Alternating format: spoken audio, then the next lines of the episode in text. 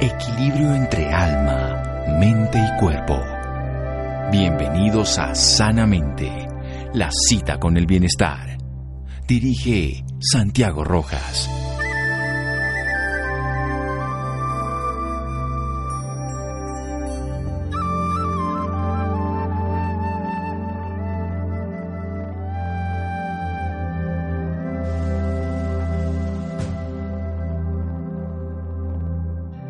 Maestro de la alimentación es el ayuno, Alejandro Jodorowsky.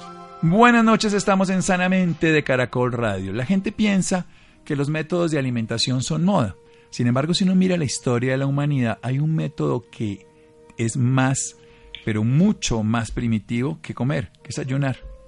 Porque precisamente antes de comer hay que hacerlo. Y la humanidad lo ha hecho a través de la historia, las culturas, las filosofías, las religiones, los grupos sociales y la ciencia se han puesto a mirar el ayuno con un ojo muy diferente. No es una moda. Vamos a hablar con un médico cirujano de la Universidad del Valle, especialista en medicina biológica y homotoxicología de la International Society of Homotoxicology de Alemania, clínica del doctor Ovirne también ha estudiado, educador en salud del Instituto Hipócrates de Estados Unidos y máster en fitoterapia de la Universidad de Barcelona y agricultor orgánico. Además cultiva sus plantitas y como médico atiende a sus pacientes. El doctor Julio Calonge, amigo de la casa. Doctor Calonge, buenas noches y gracias por acompañarnos. Buenas noches, Santiago. Buenas noches a la audiencia. Muchas gracias. Bueno, dentro de este tema de la obesidad, que hay miles de teorías, siempre es que coma de una forma, que haga ejercicio. Hay una que está sustentada a través de la historia de la humanidad, que es el ayuno. ¿Qué es el ayuno? Y metamos todos los beneficios que puede llegar a tener, todas las indicaciones y las precauciones. Bueno, como lo decías en la presentación, el ayuno eh, es una cosa que llevamos en el DNA.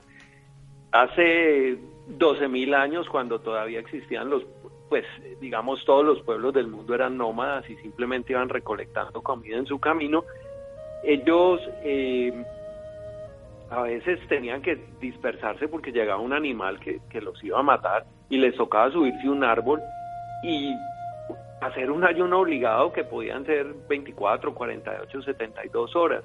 Entonces, evolutivamente y en respuesta a estas situaciones vamos acomodando el cuerpo. Y hay una hormona muy particular que responde a épocas de escasez, no a épocas de tanta abundancia y pues tanta comida como ahora, que es la insulina. Esa hormona nos, nos ayudó a poder aguantar todas esas épocas de ayunos obligados. Inclusive ayunos eh, todavía se siguen viendo, porque en el mundo hay hambrunas, pues, y la gente tiene que ayunar obligatoriamente.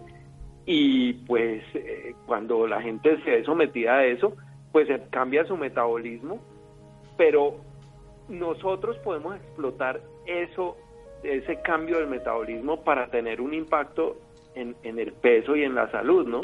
Digamos que para mí lo más importante de un ayuno es que entras en reposo del sistema y cuando el sistema reposa suceden cosas muy bonitas, ya se cambian eh, situaciones metabólicas, el cuerpo empieza a gastarse los depósitos de grasa que tiene. Hay un mito que dice que cuando entramos en ayuno nos gastamos las proteínas, los músculos y eso no es cierto entramos primero que todo a gastar la grasa y solo entramos a gastar las proteínas cuando el porcentaje eh, eh, de grasa del cuerpo es menor del 4%. Para que me entiendan, un deportista de alta competencia, Michael Jordan, por ejemplo, tenía 6% de porcentaje de grasa. Entonces, pues esa no es una situación que se va, se va a dar en ninguno de nuestros pacientes y en nosotros. Y el ayuno es una cosa fantástica para bajar de peso, pero pues pero saludablemente, eso es lo importante. Exactamente. Sin perder músculo. Pues, pues, es una cosa muy barata y no genera eh, eh, mucho dinero a, las grandes empresas, entonces pues digamos que no hay un interés en promocionar. Pero a mí me parece el método más bonito para bajar del peso, para bajar de peso y para sanar el cuerpo. Es anticancerígeno, entre otras cosas. Bueno, vamos a hacer un pequeño corte, doctor Calonge. Yo soy fan totalmente del ayuno pero tenemos que aprender las indicaciones y las precauciones para lograr que sea saludable. Un ayuno bien llevado es saludable y por eso Hipócrates lo decía y, milenariamente se decía, el ayuno alivia, cura o mata. ¿De qué depende eso? Vamos a hablar en un momento aquí en Sanamente de Caracol Radio. Síganos escuchando por salud. Ya regresamos a Sanamente. Bienestar en Caracol Radio. Seguimos en sanamente.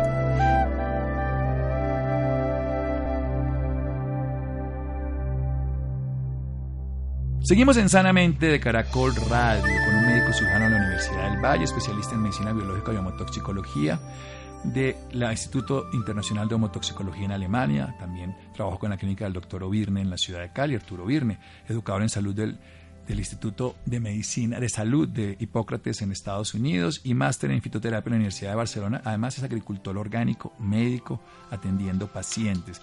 Yo decía el doctor Julio, que el ayuno, como decía Hipócrates, pues, el ayuno podía aliviar durante un tiempo, curaba muchas enfermedades, pero si duraba mucho tiempo mataba. Usted decía que nosotros biológicamente estamos preparados para responder a la escasez a través de la insulina, pero en esta época que tenemos todos los sistemas de servicio a domicilio, que tenemos la nevera plagada de comida, comemos todo el día, eso es antifisiológico y por eso empezamos a enfermarnos. La clave del ayuno, como usted bien lo dice, no solo para bajar de peso, sino para prevenir enfermedades, pero la clave del ayuno es que reposa el, el sistema, todo el sistema reposa y se puede reparar y transformar y que para que perdamos músculo, que es lo que tenemos que conservar, que es como el patrimonio de las empresas, primero nos consumimos la grasa y grasa tenemos de sobra para vivir. Un ejemplo muy sencillo, un, gramo de grasa nos da 9 kilocalorías, necesitamos 1000 o 2000 kilocalorías para vivir, tenemos todavía para muchos días de ayuno, precisamente el ayuno por eso alivia, cura o mata. Continúe, doctor Calón. Bueno, tengo una, una, a vos que te gustan tanto los personajes históricos, pues como, como Hipócrates, y hay un personaje que seguramente lo llevas en el corazón, que es Paracelso. Muchísimo. Paracelso tiene una frase hermosa que dice, ayuna, porque es el verdadero médico interior. Además de una gran lucidez, porque pues estamos hablando de hace fácilmente más de 500 años, donde este personaje pues, que es el padre de la, de la química moderna, revolucionó la visión y además para mí es el, no es el padre, pero es el abuelo de la homeopatía, porque en él se inspiró Hahnemann para entender que no importa, lo importante de una sustancia no es la sustancia, sino la dosis que se da. Sí, todo es veneno, nada es veneno, depende de dosis y vía de administración. De acuerdo. Bueno, entonces, básicamente el ayuno eh, lo podemos dividir en completo, que es el ayuno eh, que donde no hay ni siquiera ni siquiera se pueden tomar líquidos y el ayuno parcial en, donde se pueden tomar líquidos. Yo soy más partidario de un ayuno parcial. Es más fácil, ¿no? Es más fácil y un ayuno completo, uno puede subir en un transmilenio a las 8 de la mañana parado, con ni siquiera tomando agua, uno puede terminar eh, haciendo haciéndole daño a alguien o haciéndose daño a uno mismo. Entonces, yo creería que el ayuno parcial es lo más recomendable. Si no vamos a estar en un sitio pues totalmente eh, bucólico, totalmente conectado a la naturaleza, yo creo que ahí uno podría intentar hacer un ayuno completo. Pero el ayuno parcial, hay un, hay un estudio en el, del año 73 donde hay un personaje que lo somete en un ayuno con solo líquidos y electrolitos tomados durante 384 días salió publicado en una revista indexada de Estados Unidos. Y eso demuestra que uno puede ayunar y que entramos a un terreno un poquito más, más etérico, más mágico, pero uno puede vivir del prana, ¿no? Uno puede vivir de la energía de las cosas. Pero bueno, sin, y, y, hay evidencia, y en la India sí que han hecho estudios con personas que duran 10 días sin absolutamente ningún consumo de alimentos y, y le miden todos los metabolitos. El éxito es que nosotros hemos dedicado tanto a comer que ya dejamos de comer un momento y nos da hipoglicemia y todo, pero porque hemos utilizado la insulina y generamos resistencia a la insulina. ¿Cómo hacemos un ayuno parcial que sea fisiológico y que no nos agreda al organismo y que tengamos los beneficios de dejar de comer para reposar el sistema y que el organismo pueda depurarse y construir nuevas células? Porque todos los deportistas saben que uno gana músculos durmiendo. Después de haber ingerido, haber hecho reposo, dormir es cuando se gana músculo. Cuando hacemos reposo es que reparamos y construimos nuevos tejidos. Mientras ingiramos no podemos hacerlo. Hasta, hasta finales de los 70 en, en Estados Unidos eh, eh, la gente comía tres comidas diarias y yo creo que en todo el mundo. Y a partir del boom de la comida rápida, de los domicilios, pasamos a comer seis comidas al día. Entonces, considerando que uno come y más o menos el proceso metabólico dura tres horas, si comemos eh, el proceso, quiero decir, de digestión, eh, absorción y metabolismo en la comida. Esto, entonces prácticamente estamos en un periodo de, consumo de comida durante 18 horas al día y solo 6 horas dejamos... de reposo. digamos, descansar la máquina. Entonces, la primera recomendación sería hacer yo, yo creo que las cosas cuando se van haciendo como en escalera, como lentamente, pueden funcionar mejor que cuando, cuando uno se tira del todo a hacer algo. Yo creo que es mucho más sano. Entonces, el primer consejo que yo les daría a los, a, los oyentes es, última comida, 6 de la tarde. Y ahí por lo menos aseguran un ayuno de 12 horas iríamos de 6 de la tarde a 6 de la mañana, más o menos, que es la hora que la gente está desayunando. Tiene menos tiempo entonces de, tiempo de comida y más tiempo de tiempo de ayuno. Ya lo está haciendo fisiológicamente sin haber hecho ningún esfuerzo. Exactamente. La otra consideración, y por qué es tan importante no comer de noche, eh, la insulina puede actuar de una manera, eh, a ver cuál sería la palabra, mucho más violenta, no sé si se si permite la palabra, mucho más fuerte en la noche que en la mañana, me explico. Si yo me como eh, un pan de bono en la mañana con una Coca-Cola, el cuerpo lee un pan de bono y una Coca-Cola. Si yo me la como después de las 6 de la tarde, el cuerpo lee tres pan de bonos y tres Coca-Cola.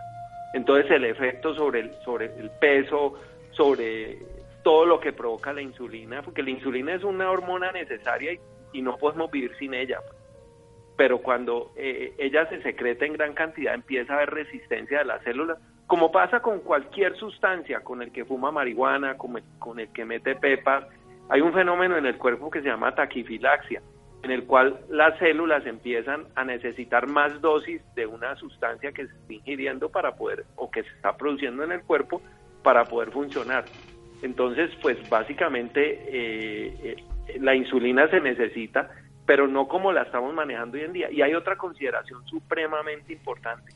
Cada que se secreta insulina, detrás de ella va uno, una hormona que se llama eh, la IGF-1, que tiene una gran importancia en, en, los cánceres, en, activar el proceso, que además es una hormona muy necesaria, es la, antes se llamaba la somatomedina. Esta hormona es muy importante para que las células se repliquen pero si uno tiene un cáncer, lo menos que quiere es poner a replicar a todo el cuerpo, a todas sus células, a toda velocidad.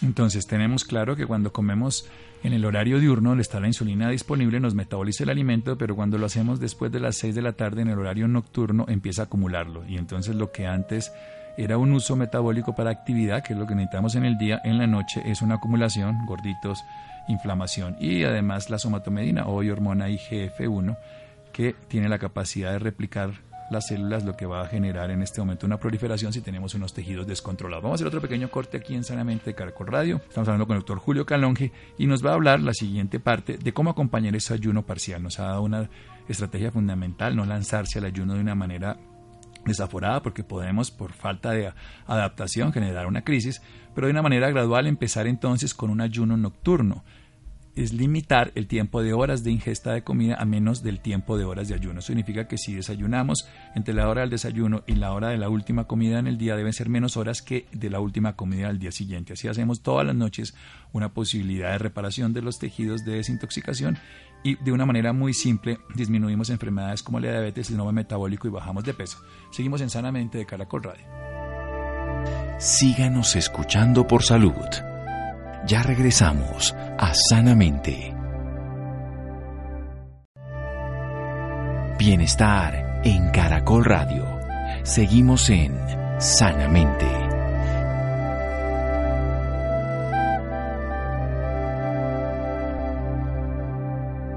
Seguimos en Sanamente de Caracol Radio. Nuestro invitado es el doctor Julio Calonge.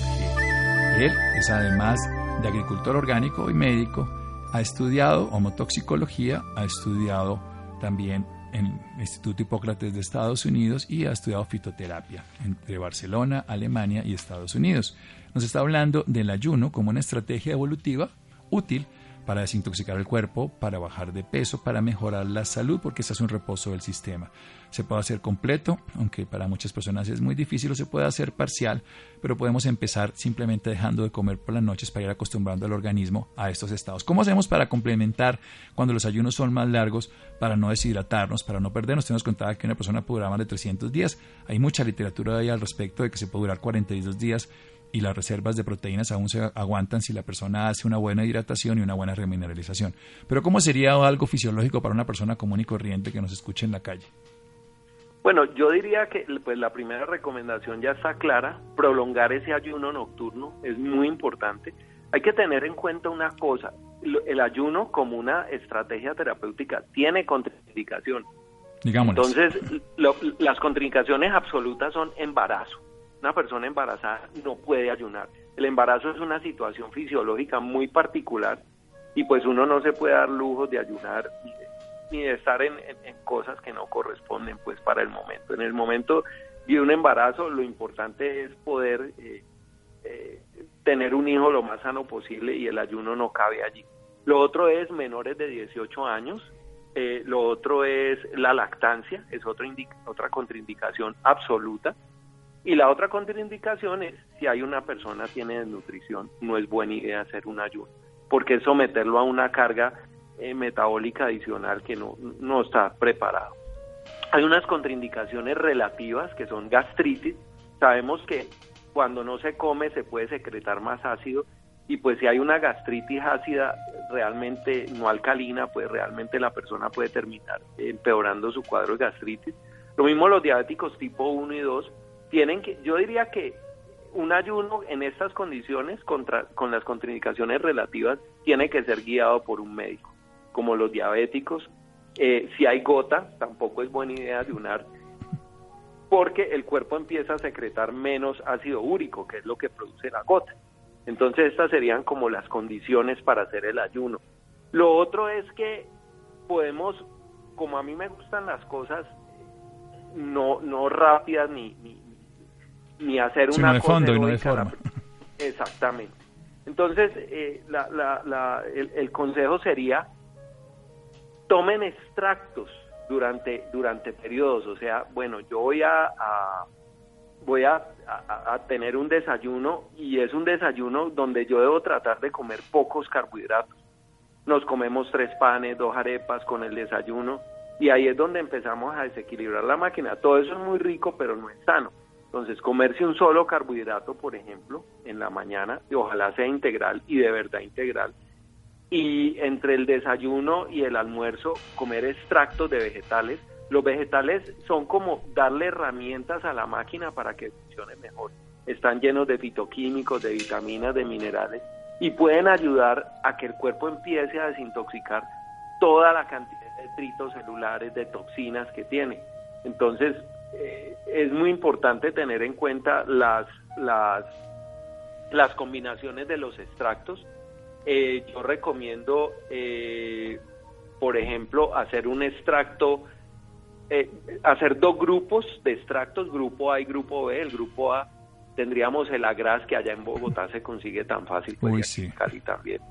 Y lo otro sería zanahoria y manzana criolla y el grupo B podrían ser todas las hojas verdes, acelga, eh, perejil, cilantro, pepino, apio, eh, lechuga, el kale, que es muy interesante para, para, porque tiene muchos anticancerígenos, y hacer un extracto que tenga, y, jengibre también estaría en el grupo B, y sería mezclar uno del grupo A, porque son los que tienen más fructosa, la zanahoria, la grasa y la manzana criolla. Ojo, tiene que ser manzana criolla que ustedes la consiguen allá muy fácil también, ¿no? Sí. Porque se cultiva en Boyacá.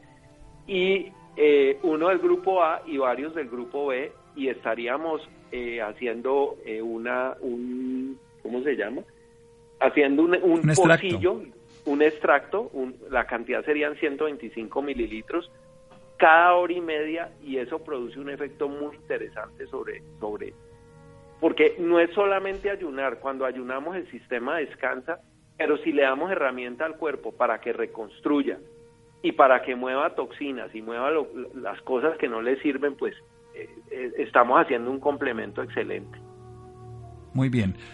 La noche no vamos a comer, pero en el día podemos tomar cada hora y media 125 mililitros. Es un pocillo pequeño de en el grupo A, agra, zanahoria o manzana criolla. Recordemos que al grupo A solo usamos una de estas, digámoslo, verdura, la zanahoria, la grasa y la manzana criolla son frutas, una sola de estas que son dulces con fructosa y del otro lado que el B está el kale, la lechuga, espinaca, col, jengibre, los que quieran hojas verdes, todas las que puedan tener, ahí sí pueden usar varios diferentes, podemos poner brócoli, podemos que además tiene el sulforofano, bueno, cada uno tiene sustancias que son maravillosas que van a hacer ya no solo un efecto hay que entender una cosa que me encanta del ayuno y es que cuando uno está en ayuno el sistema está muy ávido para recibir cuando uno vuelve a comer.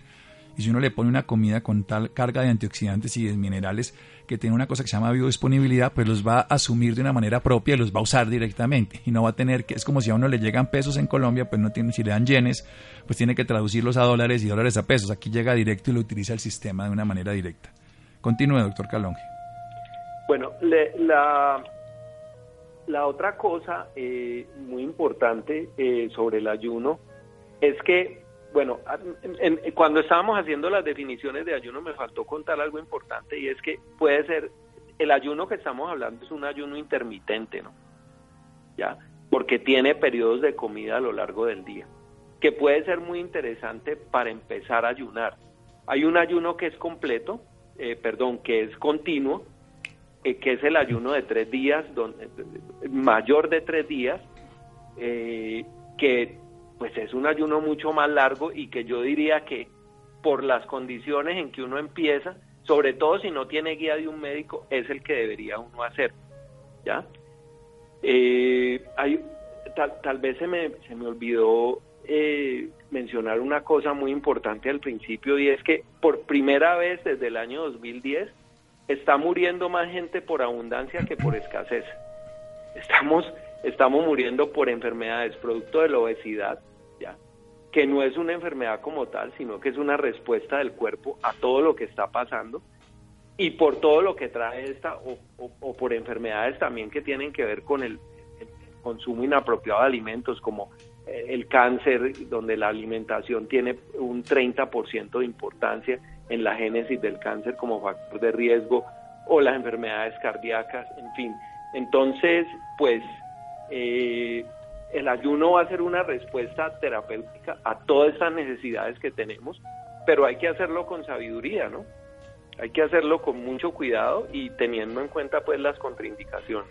Sí, hay que recordarlas. Sí, voy a recordarlas las absolutas embarazo, menor de 18 años, lactancia y desnutrición, y relativas la gastritis, la diabetes 1 y 2 y la gota. Y si va a ser, si tiene una enfermedad y va a ser ayuno, asesores de un médico, de un nutricionista, alguien que conozca el tema. Siga, doctor. Correcto, correcto. Eh, bueno, lo, la otra cosa es que el ayuno tiene demasiados mitos.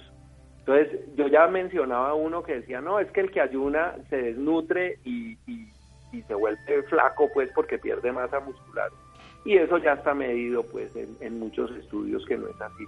Lo otro es que eh, lo mejor de un ayuno, tal vez lo más importante es que el ayuno baja la insulina. Y al bajar la insulina, las células vuelven a ser sensibles a la insulina. Y al bajar la insulina, como también va, a haber un, eh, poco consumo de azúcares, vamos a bajar la glicemia. Pero hay dos muy buenas noticias. Al bajar la insulina, eh, empezamos, la insulina tiene un efecto muy interesante en los riñones y es que es capaz de hacer que el riñón retenga líquidos. Entonces, al, al bajar la insulina, empezamos a eliminar líquidos, lo cual es buenísimo porque pues muchas veces vos ves personas que tienen edema en sus miembros inferiores y no es porque tengan una insuficiencia venosa, por ejemplo. Lo del cáncer ya lo mencioné, el efecto que tiene el ayuno. Y otra muy buena noticia con el ayuno es que sube la hormona de crecimiento. La, la hormona de crecimiento, no la somatomedina, la que se produce la somatotropina. En hipófisis, exactamente. La hipófisis, esa hormona la, la, sube con todos los beneficios que tiene esa hormona, que es eh, eh, conservación de la masa muscular, eh, antienvejecimiento, en fin, todas las cosas. Y el ayuno también sube la adrenalina porque hay mucha gente que eso va a pasar los dos, tres primeros días que uno empiece a hacer ayunos. Uno se va a sentir cansado, se va a sentir como un trapo, porque hay un acostumbramiento a los carbohidratos. pero una vez uno empiece a hacer ayunos más continuos, eh, se empieza a liberar mucha adrenalina que tiene un efecto euforizante en el cuerpo, entonces uno no se va a sentir como un trapo. Solo los dos, tres primeros días que también te puede doler la cabeza. Pero con la práctica del ayuno la mayoría de las personas les cuesta trabajo reiniciar la dieta externa, porque el estado de lucidez no se alcanza sino en ayuno. Hay que recordar de una manera muy simple que la gente no tenía una, nevera en su casa, no acumulaba alimentos y tenía que salir a buscar el alimento y lo salía a buscar en ayuno. Y cuando uno sale a buscar en ayuno tiene que estar lúcido, tiene que estar totalmente concentrado, atento, ágil, veloz y capaz para encontrar el alimento. Así tenía que ir a cazar en las épocas pretéritas y así tenía que salir con todos sus dones y fortalezas para buscarlo. O sea que el ayuno no debilita ni estanca. Por supuesto, el ayuno prolongado o el mal llevado sí llevaría esto, pero el ayuno por las, todas las investigaciones bien realizadas, si se hace de una manera profesional, se acompaña en este caso, como usted dice, con un apoyo parcial a través de estos extractos de verduras y algunas frutas, pueden llevar a que, a que en un mundo hoy tan adaptado a comer, tan deseosamente motivado por comer 5, 6, 8, 10 veces al día, pues se pueda llevar de una manera adecuada. Cuéntenos experiencias particulares ya con el ayuno como profesional de la salud que se dedica a esto. Bueno, eh, a mis pacientes con cáncer, básicamente, y especialmente los pacientes con cáncer, eh, yo los pongo a ayunar de, de diferentes maneras. Y la respuesta es muy bella. Por ejemplo, toleran mucho mejor la quimioterapia, toleran mucho mejor la radioterapia, eh, funcionan, pues, por ejemplo, hay una niña que la operaron en estos días que aparentemente la, la la nutricionista que la estaba viendo decía que ella pues era un peligro operarla porque estaba desnutrida y la respuesta en la cirugía fue hermosa, fue muy rápida, la respuesta posterior eh, en la recuperación. Entonces, y es muy lógico, si yo tengo menos carga de basura y lo que me van a hacer va a producir basura, pues la basura que me, que me produzca el, el, el procedimiento que me están haciendo, pues el cuerpo la va a manejar mejor. Pero si yo estoy cargado de basura, de toxinas, en todos los niveles, los sistemas de eliminación de mis toxinas están cargados, pues yo cómo voy a mover lo que me van a producir con el procedimiento que me van a hacer. Entonces, pues los pacientes de cáncer eh, han funcionado muy bien con, con, estos ayunos. Es muy duro y la gente se queja mucho. Y tenemos, la comida tiene muchas connotaciones, la comida tiene eh, connotaciones culturales, pero tal vez la connotación más bella de la comida es que es la manera más, eh, y lo vivimos con la mamá, ¿no? La, manera más bella de dar amor es a través de la comida. Eh, mi mamá decía que el amor empieza en la cocina. Entonces, eh, pues, aprender a comer y cambiar la manera de comer no, no, no, no, es, no es fácil, es muy complejo imagínate que yo estoy en una ciudad donde, o en un departamento, donde la sopa eh, típica de la región es una sopa que lleva yuca, plátano y, y papa, y fuera de eso eh, afuera lo espera un plato de arroz con una tostada de plátano. Entonces, pues son, estamos súper, estamos en una sociedad donde el consumo de carbohidratos está desmandado. y, carbohidratos también refinados e industrializados muchas veces, ¿no? Exactamente, exactamente. Porque si nos vamos a las dietas de los pueblos de las zonas azules donde la gente vive más, la gente come carbohidratos. No, es que son sanos, por supuesto, pero nada en vacía Claro, cultivan su propio eh, trigo, hacen su propio pan, lo hacen en un horno, se lo comen despacio. Es otra historia, ¿no? Sí, la relación con el alimento. Exactamente, no es comerse un domicilio en 10 minutos, pues. No, yo creo que el alimento funcionalmente, además, el de, cada región tiene su sentido en cada zona, por eso usted habla de la grasa que se consigue acá, la zanahoria que se consigue acá y la manzana criolla, que son mucho más afines a las deliciosas chilenas o americanas, pero que tienen otras características diferentes a los mismos tejidos y terrenos donde nosotros estamos. Doctor Julio, ¿dónde lo pueden ubicar a usted las personas interesadas en relacionarse? Él vive en la ciudad de Cali atiende consulta allá en esa ciudad. Muchas gracias. Yo estoy en el 551-0951, el teléfono es de Cali, 551-0951, y el celular del consultorio es el 315-544-9228. nos ha dado unas recomendaciones profesionales. Ya cada vez hay más evidencia. Hay estudios que en radioterapia, sobre todo cuando tiene que ver con el tubo digestivo, el ayuno acompaña muy bien ese proceder. También en la quimioterapia, los ayunos programados antes, durante o después, medicados y acompañados en el sentido de no deshidratar a los pacientes, pueden llevar a mejores tolerancias frente a la quimioterapia y también, por supuesto, como estrategias para bajar de peso, para la obesidad, para mejorar, recordemos, muchos pacientes tienen trastornos adaptativos relacionados con el síndrome metabólico, que altera los lípidos de la sangre, altera la insulina, produce obesidad, incluso apnea del sueño y todos estos cambiando la forma de alimentarnos. ¿Cuál es el error? Estamos comiendo mucho más de lo que necesitamos. ¿Cuál es el otro error? Estamos comiendo muchas más veces de lo que necesitamos y estamos dominados por una imposición de una sociedad que nos hace comer más, un ambiente obesogénico. Si cambiamos los hábitos y volvemos a lo que ha hecho la naturaleza y la vida de los animales durante toda la historia, comer y ayunar, probablemente lograremos un equilibrio fisiológico. Doctor Calonge, muchas gracias. Eh, Santiago, termino eh, el programa con una frase de la medicina ayurvédica que dice, si quieres mantener fuera de tu casa a las enfermedades y a las visitas hartas, no les des de comer. Darle a comer a la enfermedad, darle a comer al intruso, lo mantiene durante más tiempo. Sí, señor, doctor Calonge, muchas gracias. Un abrazo, muchas gracias. Muchas gracias, seguimos en Sanamente de Caracol Radio. Síganos escuchando por salud. Ya regresamos a Sanamente. Bienestar en Caracol Radio. Seguimos en Sanamente.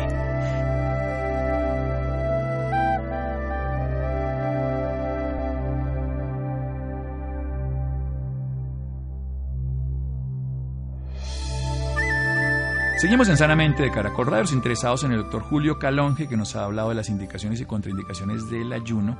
551-0951, en la ciudad de Cali, un celular también, 315-544-9228, 315-544-9228. Cuando dormimos, ayunamos.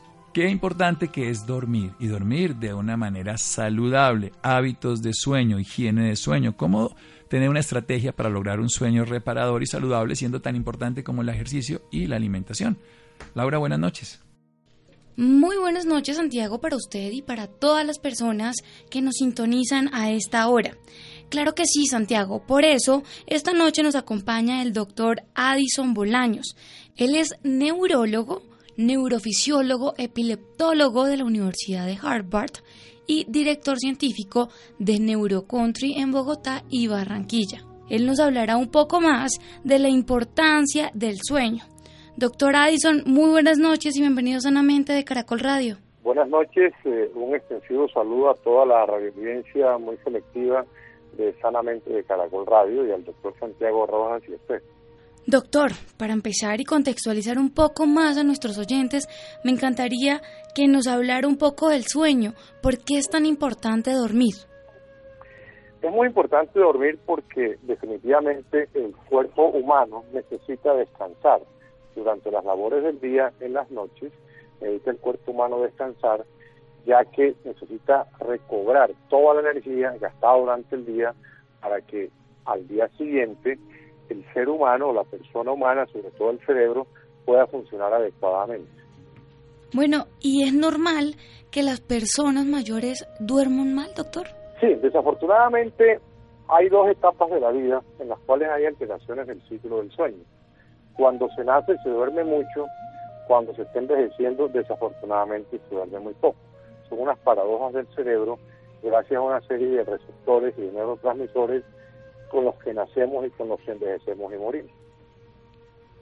Doctor, existe algo muy, muy interesante y muy importante en estos momentos, es que los adolescentes frecuentan no dormir bien. ¿Por qué está sucediendo esto, doctor? Lo que sucede es lo siguiente, en épocas anteriores, acuérdense que no teníamos electricidad, entonces las personas se acostaban muy temprano y se levantaban también muy temprano. Hoy en día estamos rodeados de electricidad y todo lo que el progreso ha traído, lo cual conlleva tecnología. Estamos rodeados de aparatos de televisores de hace algún tiempo y en las últimas décadas particularmente estamos llenos de iPad, Internet, eh, y todo lo que hacemos con eso. redes sociales, llámese Facebook, Instagram, etcétera, etcétera. Entonces, obviamente, las personas más jóvenes están muy ligados a eso. Además de los videojuegos y otra serie de situaciones que hacen de que la gente duerma más bien poco por todas estas últimas tecnologías. Doctor, ¿y qué problema puede traer esto para estas personas? Pues mucho, porque está demostrado científicamente, tanto a nivel de eh, estudios en animales experimentales como en seres humanos, que el no dormir acarrea una serie de problemas de tipo eh, endocrinológico, metabólico, eh, digamos de que los problemas cardíacos son mucho mayores y particularmente los problemas que tienen que ver con cáncer. Entonces es importante que el cerebro humano o el cuerpo humano descanse las horas que se necesitan, las cuales son individuales. Hay personas que con seis horas duermen bien, otras personas necesitan ocho, pero mínimo, mínimo, el estándar son de cinco horas en adelante. Bueno, ¿y qué patologías pueden hacer que las personas no puedan tener un sueño tranquilo, doctor?